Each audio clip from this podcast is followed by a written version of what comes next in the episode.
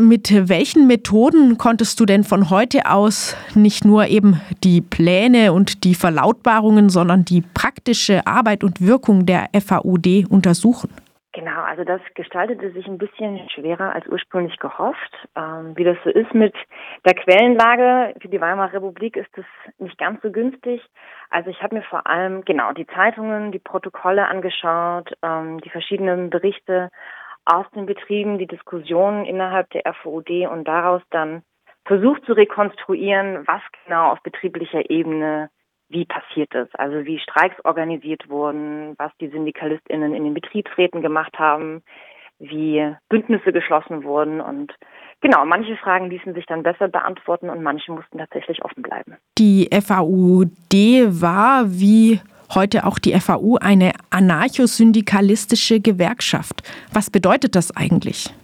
Der Syndikalismus ist gewissermaßen eine Strömung innerhalb der Gewerkschaftsbewegung und steht, genau, steht für vor allem demokratische Teilhabe. Also Syndikalistinnen geht es um politische Mitsprache, aber eben auch wirtschaftliche. Also sie denken diese beiden Faktoren zusammen und kämpfen für eine libertäre Gesellschaft, wo genau das umgesetzt werden kann. Also eine politische und wirtschaftliche Mitsprache. Das heißt, sie kämpfen für die Überwindung des bürgerlichen Staates, den sie als Herrschaftsinstrument verstehen und sie kämpfen für die Überwindung des Kapitalismus, für eine umorganisierte oder anders organisierte Produktion, die dann eine genau, soziale und demokratische Teilhabe für alle verspricht. Und das drückt sich dann eben auch, das macht, es, macht den Syndikalismus vielleicht auch nochmal so spannend, drückt sich auch in den Organisationsstrukturen aus. Also syndikalistische Gewerkschaften sind sehr basisdemokratisch und föderal organisiert.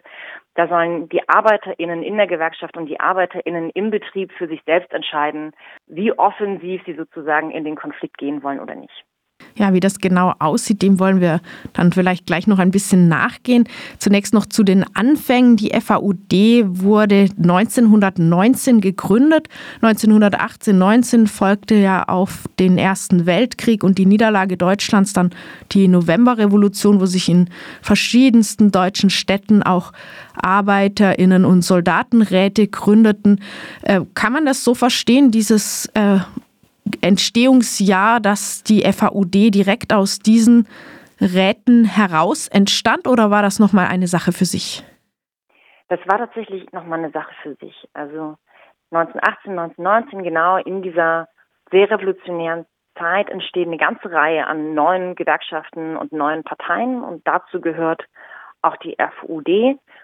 Sie kommt aber aus einer Bewegung, die bereits in der Kaiserzeit entstanden ist. Das ist der sogenannte Lokalismus. Das ist vor allem eine Oppositionsbewegung zur Sozialdemokratie mit einem stark anarchistischen Einschlag. Da gibt es auch die ersten Organisationen und aus dieser Bewegung entsteht dann genau 1919 die FUD mit diesem neuen explizit anarcho-syndikalistischen Programm. Und ähm, die genau die sonstigen Räte wurden ja, die, auch die verschiedenen Räterepubliken wurden ja recht blutig und schnell niedergeschlagen. Gelang es der FAUD mit ihrem speziellen Programm, mit ihrem Herangehen, ähm, die Räte in den Betrieben äh, noch länger lebendig zu halten? Und vielleicht kannst du da auch gleich was dazu sagen, wie sie gearbeitet haben. Die Syndikalistinnen hatten zu Anfangs eine recht enge, ne, recht enge Vernetzung zu der Rätebewegung, weil eben auch das Demokratieverständnis hier nah beieinander liegt.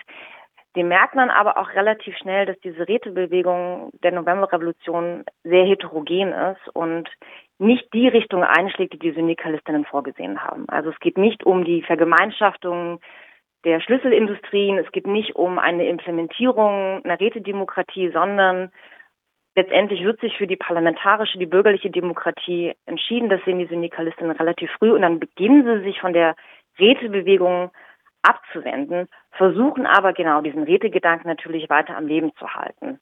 Merken aber, das ist dann über die Betriebsräte, die 1920 gegründet werden, auch nicht so richtig möglich. Und dann beginnt sozusagen die innerorganisatorische Debatte, ne, ob man diese gesetzlichen Betriebsräte für sich nutzbar machen kann oder ob man versucht, alternative Strukturen zu schaffen. Und in diesem Dilemma befinden sie sich dann sozusagen bis 1933 und dieses Spannungsverhältnis können sie auch nicht so richtig auflösen. Also sie experimentieren in die eine wie in die andere Richtung, Es gelingt ihnen aber nicht so richtig, einen Königspfad zu finden. Könntest du das vielleicht noch ein bisschen illustrieren? Wo ist die FAUD konfrontativer vorgegangen als, ja, als vorgesehen durch diese betrieblichen Strukturen wie Betriebsräte? Wo hat sie sich vielleicht auf Kompromisse eingelassen? Ähm, Gab es da besondere Erfolge oder Misserfolge? Vielleicht so ein paar Beispiele. Mhm. Also die betriebliche Praxis der FOUD ist recht vielschichtig. Man darf sich jetzt nicht von dem sehr konfliktorientierten, offensiven Programm in die Irre führen lassen. Die Syndikalistinnen waren durchaus pragmatisch. Sie haben Kämpfe prinzipiell mitgetragen, also kollektive Auseinandersetzungen, Arbeitsüberlegungen, da waren sie durchaus konfrontativer als beispielsweise die Sozialdemokratie. Sie haben, also sie sind nicht vor Streiks zurückgeschreckt, auch eben nicht vor spontanen Streiks. Sie haben wilde Streiks quasi immer unterstützt. Aber sie haben durchaus gesehen, wenn das Kräfteverhältnis nicht da war, also wenn es keine Mehrheiten in Belegschaften gab oder ähm, genau die Arbeitslosigkeit so hoch, dass Streiks nicht erfolgversprechend schienen, dann sind sie im Zweifelsfall auch davon zurückgeschreckt, haben versucht, mit anderen Organisationen Bündnisse einzugehen, ähm, sind mit ihren Forderungen, sind von ihren Forderungen abgewichen. Also da verfolgten sie durchaus eine pragmatische Betriebspolitik, die sich an Kräfteverhältnissen orientiert hat, aber im Gegensatz zu den großen sozialdemokratischen oder christlichen Gewerkschaften haben sie halt immer wieder versucht, Handlungsspielräume auszuweiten, ne? also immer wieder zu mobilisieren, Herrschaftsstrukturen in Frage zu stellen, Betriebsräte offensiv zu nutzen und eben auch mit genau, Agitation und ähm, Streikmobilisierung zu verbinden. Also das macht so ein bisschen diese Betriebsarbeit aus, dass ihnen Streiks, also vor allem in Streiks offensiver vorgeht, aber jetzt eben auch nicht komplett politisch nur auf die Barrikaden steigt, auch wenn das jeweilige Kräfteverhältnis das nicht zugelassen hat. Der Generalstreik, den es heute so in Deutschland nicht mehr gibt, äh, war äh, soweit ich gelesen habe, für die FAU ein ganz wichtiges Mittel, um, ähm, ja, um diese um in den Betrieben anzusetzen und aber auch gesamtgesellschaftliche Forderungen damit umzusetzen. Wurde das denn angewandt manchmal? Gab es da auch Erfolge? Tatsächlich nicht so richtig. Also du hast ganz recht, das ist eines der großen Schlagworte des Syndikalismus und auch für die FUD und damit verknüpft waren bestimmte Revolutionsvorstellungen, ne? also den Kapitalismus zu überwinden, das wollte man nicht durch den großen Barrikadenkampf, sondern durch die Übernahme zumindest der Schlüsselindustrien. An diesem Konzept halten sie auch fest, aber sie rufen jetzt in der Praxis nicht permanent, wie das beispielsweise tatsächlich die KPD gemacht hat, zu Generalstreiks auf. Sie fordern das ein, sie wollen, dass betriebliche Kämpfe ausgeweitet werden auf Branchen und über Branchen hinaus, auf mehrere Industriezweige, aber sie pushen das sozusagen nicht permanent, weil sie eben auch sehen, dass das nicht umsetzbar ist. Und auch hier bewegen wir uns dann quasi wieder in diesem Spannungsfeld von durchaus eine revolutionäre Programmatik haben, aber die anpassen auf die jeweiligen Situationen, in denen sie sich befinden. Ein zentrales Thema deines Vortrags heute Abend wird auch die Rolle des Feminismus in der Praxis der FAUD sein.